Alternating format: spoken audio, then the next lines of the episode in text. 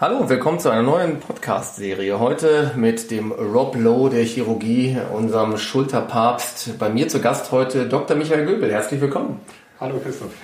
Wir haben äh, heute uns zu einem spontanen Podcast hier in deiner Heimat und Wirkstätte Rosenheim getroffen, um auch mal auf alltägliche Probleme bei mir in der Praxis einzugehen. Und zwar die orthopädische Seite was ich ja auch mal wieder habe, dass die Leute wirklich auch mal über ihre Schulterprobleme klagen und sagen, Mensch, ich kann den Arm nicht mehr richtig heben, ich kriege die Bierflasche nicht mehr auf, das muss jetzt meine Ehefrau machen.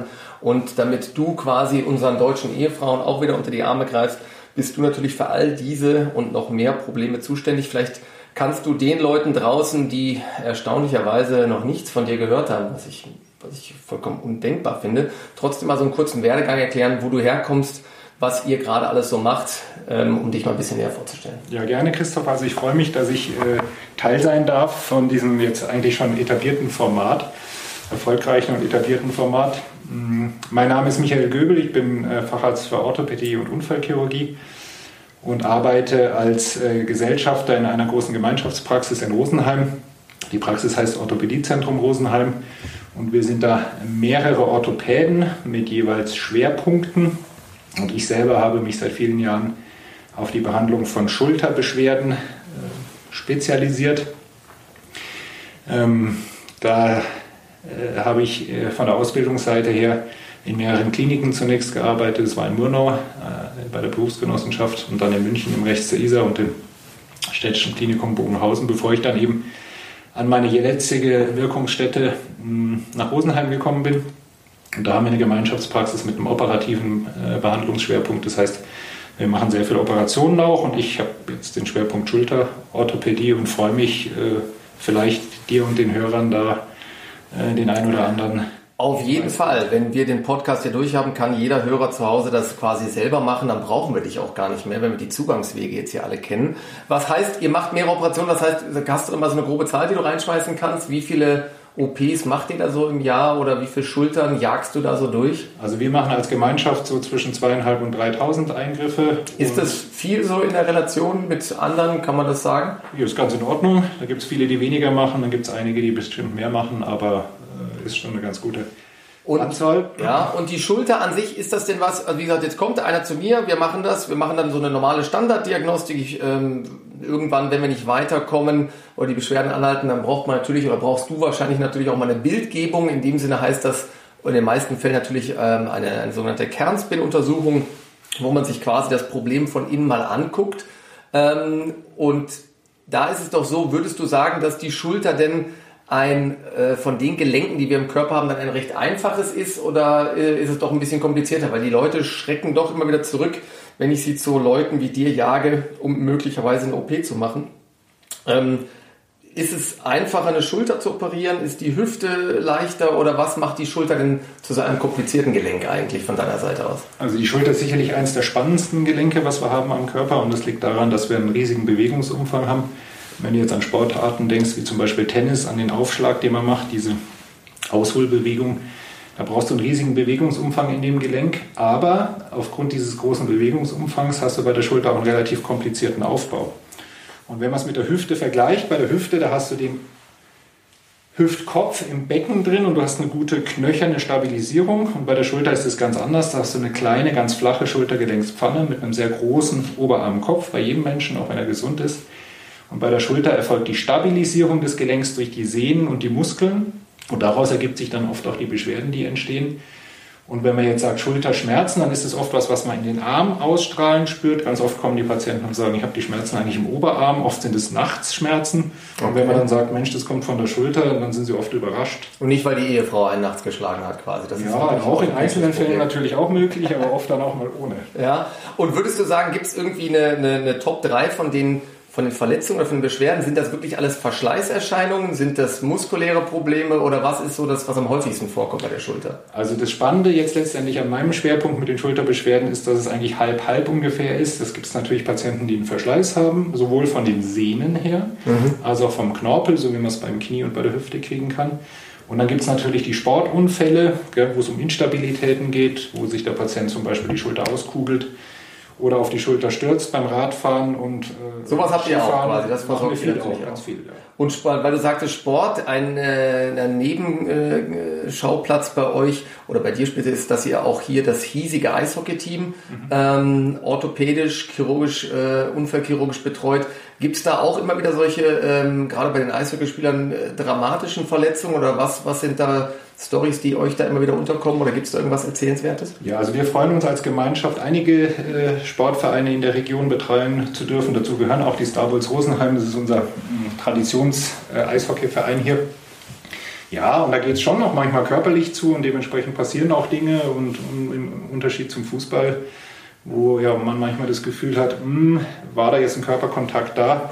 Ist es bei den Eishockeyspielern schon so, dass die sich in der Kabine kurz nähen lassen mit einer Platzwunde und dann weiterspielen? Also das ist schon also das sind die härteren Körper, körperlicheres ja? Äh, Business dann sozusagen. Ja. Und da ist es aber auch so, dass, dass ihr wirklich auch bei den Jungs versucht, die wieder zusammenzuflicken, wenn es eben nicht nur eine Platzwunde ist. Also da geht es auch mal an die Gelenke und da seid ihr dann auch Absolut. aktiv absolut. Ja. Und wenn wir jetzt wieder auf den Otto Normal, äh, Normal Standard äh, Eiskunstlauf Schlittschuhläufer ähm, am Karlsplatz am Stachus zurückkommen, wenn der jetzt das Schulterproblem hat, ähm, würdest du sagen, dass eine, eine Schulter-OP, wenn sie gut läuft, auch wieder wirklich die Regeneration bringt, die man oder die, die, die 100 Prozent, die man vorher hatte?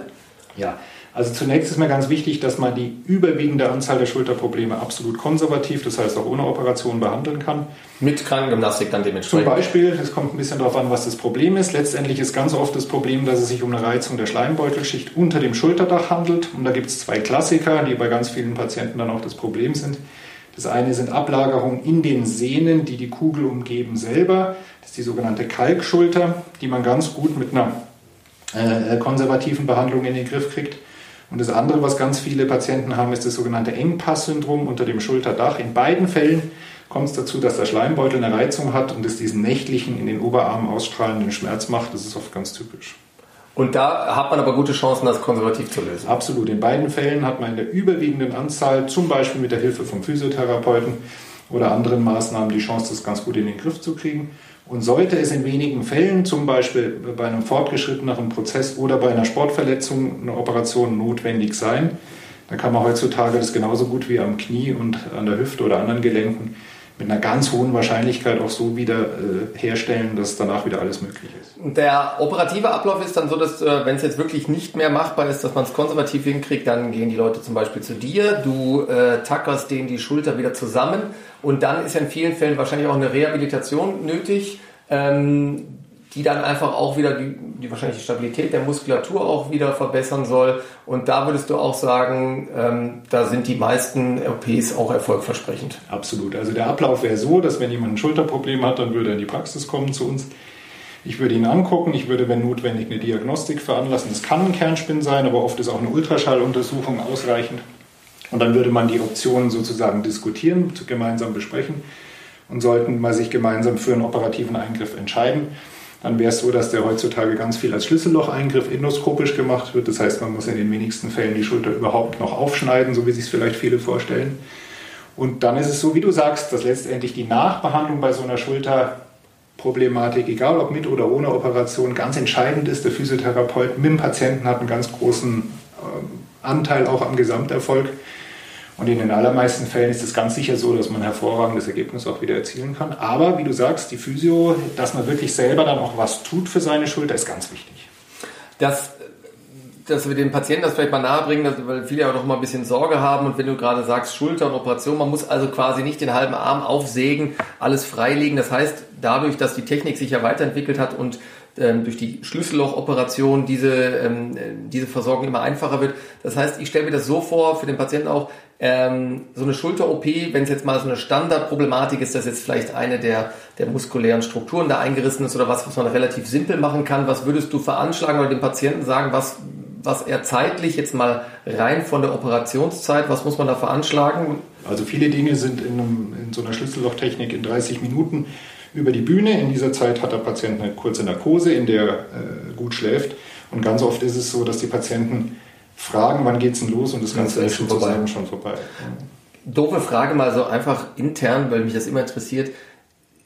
Du machst jetzt da 2000 Schultern im Jahr und wenn du die aufmachst, ist für dich, äh, für mich als, als handwerklich doch äh, nicht ganz so äh, gut begabter, ist das, sieht das immer gleich aus? Weiß man da sofort, wo es, was, was die Strukturen sind, die eindeutig oder kommt es auch auf die Verletzungen an, dass du sagst, okay, da ist alles natürlich so zerstört, weil die äh, Red Bull-Spieler sich wieder untereinander am Abend äh, ein, zwei Aktionen geliefert haben? Oder ist es für dich, sind die Strukturen immer eindeutig? Mich, mich interessiert sowas immer, wenn man sowas ja, aufmacht, dass also man den Überblick überhält. Ja, also es gibt ja, wie du weißt, in der Medizin nichts, was es nicht gibt. Von daher ist die Frage, ist immer alles gleich, äh, sicher mit Nein zu beantworten. Auf der anderen Seite leben wir so ein bisschen durch die Spezialisierung und wenn du das jetzt so machst, du dann äh, sozusagen über Jahre immer nur noch ein Gelenk äh, behandelst und operierst, dann ist natürlich schon viel wieder ähnlich.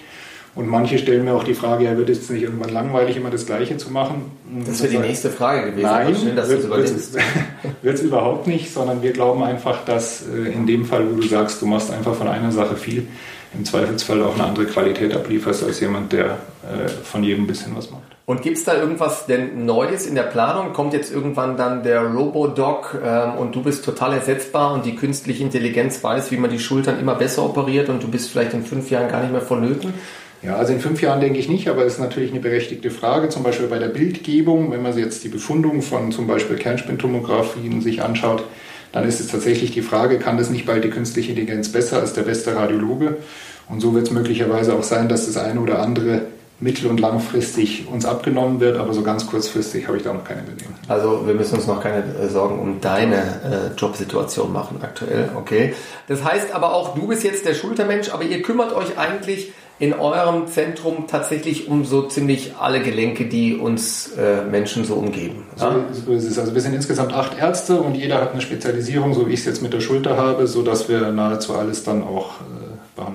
Okay. Und wie gesagt, ihr mischt es auch durch. Das heißt, ihr schaut, wenn wirklich auch was konservativ zu machen ist. Also es wird nicht jeder direkt hingelegt und äh, narkotisiert und aufgeschnitten, sondern also was möglich ist, muss auch auf der konservativen Schiene machen. Was ist denn da konservativ noch? Gibt es denn da noch irgendwelche Sachen, weil mich die Patienten das auch immer wieder fragen? Jetzt klar, die Physiotherapie ist natürlich das mit das Nonplusultra, aber irgendwelche Tricks aus der Natur, aus der Schulmedizin oder irgendwelche Sachen, wo man sagt, okay, das könnte man konservativ auch noch probieren. Was macht, was bietet ihr da so an? Ja, vielleicht kann man das äh, Beispiel mit dieser Kalkschulter nochmal aufgreifen, wo sich so Ablagerungen in den Sehnenansätzen bilden, die zu so einer Schleimbeutelreizung führen. Und da hat sich seit vielen Jahren etabliert, und auch ganz viel durch Studien bewiesen, äh, eine äh, Schallbehandlung, eine Stoßwellentherapie äh, als sehr wirksam erwiesen, die man sich so vorstellen muss, dass man so ähnlich wie bei der Ultraschallbehandlung mit einem Schallkopf auf die betroffene Stelle geht und da eine hochfrequente hm, Behandlung stattfindet, die man auch spürt, die nicht wahnsinnig wehtun soll, die aber auch nicht wellnessmäßig sein soll, wo es letztendlich dazu kommt, dass der Körper selber stimuliert wird, diese Ablagerung, so wie er sie irgendwann gebildet hat, auch wieder abzubauen. Und das ist zum Beispiel eine Maßnahme, die äh, biologisch-physikalisch funktioniert, die gar keine Nebenwirkungen hat und die total gerne angenommen wird und die wir immer probieren, bevor äh, letztendlich äh, im Zweifelsfall ein operativer Eingriff Also da gibt es immer Möglichkeiten. Eigenblutspritzen. Ähm mhm. Auch ein Thema, wird viel gemacht, auch bei Ansatzproblematiken der Sehnen. Egal an welchem Gelenk, wird auch an der Schulter hergenommen wobei da die Evidenz, das heißt die äh, also nachweisliche Wirkung noch okay. nicht ganz so fortgeschritten ist. Eine erfahrungsmedizinische Geschichte sozusagen. Das heißt, ihr bietet das schon an und ja. müsst halt einfach schauen, wie die Patienten da dementsprechend auch drauf Absolut. reagieren. Ja. Absolut. Also dann äh, sage ich fürs Erste schon mal da vielen Dank, dass wir mal so einen Einblick in den OP-Saal bekommen haben. OP-Saal noch doch, trotz, das interessiert mich schon. Du bist alleine tätig oder hast du auch einen Assistenten oder schaffst du eine Schulter? Könntest du mir jetzt hier bei euch im Hobbykeller unten auch die Schulter machen? Nee, kann ich nicht. nicht. Also letztendlich okay, stellt man sich shit, so, dann muss ich morgen doch nochmal zu dir kommen, ja. Letztlich stellt man sich oft so vor, dass zwei beteiligt sind, ein Narkosearzt und ein Operateur, aber tatsächlich ist es eine ganze Teamleistung. Ist auch ganz wichtig, dass das Team da äh, gut zusammenspielt. Und zwar muss man sich so vorstellen, dass es instrumentierende Schwestern gibt, eine, die mit am Tisch steht, eine, die sozusagen auch im unsterilen Bereich ist. Dann hat der Anästhesist noch äh, Mitarbeiterin oder Mitarbeiter, sodass letztendlich schon oft ein Team aus sechs, sieben Leuten ist, die tatsächlich sich dann um eine Operation kümmern. Ja, das ist ja auch wichtig, weil gerade wenn du eine Frage hast, dass sich jemand quasi den Anatomieatlas nochmal auffällt, damit du nochmal so nachgucken es, ja. kannst, theoretisch auch. Das macht natürlich auch Sinn. ja. Also vielen Dank dafür, Dr. Michael Göbel hier, der Mann, der sich Achtung Flachwitz mit Head und Shoulders auskennt. Ähm, beim nächsten Mal sprechen wir dann auch über Themen wie ähm, Lymphödeme und auch unschöne Seiten am Mann- und Fraukörper. Ähm, da bin ich auch gespannt, was ich da Neues an äh, Technik und Informationen zu hören bekomme. Vorab vielen Dank hier nach Rosenheim. Wir werden jetzt noch ein bisschen an unserem Flüssigkeitshaushalt arbeiten und ja, ich wünsche dir alles Gute weiterhin. Vielen Dank, Christoph, ja, hat Spaß gemacht. Alles Gute, danke. Ciao, ciao.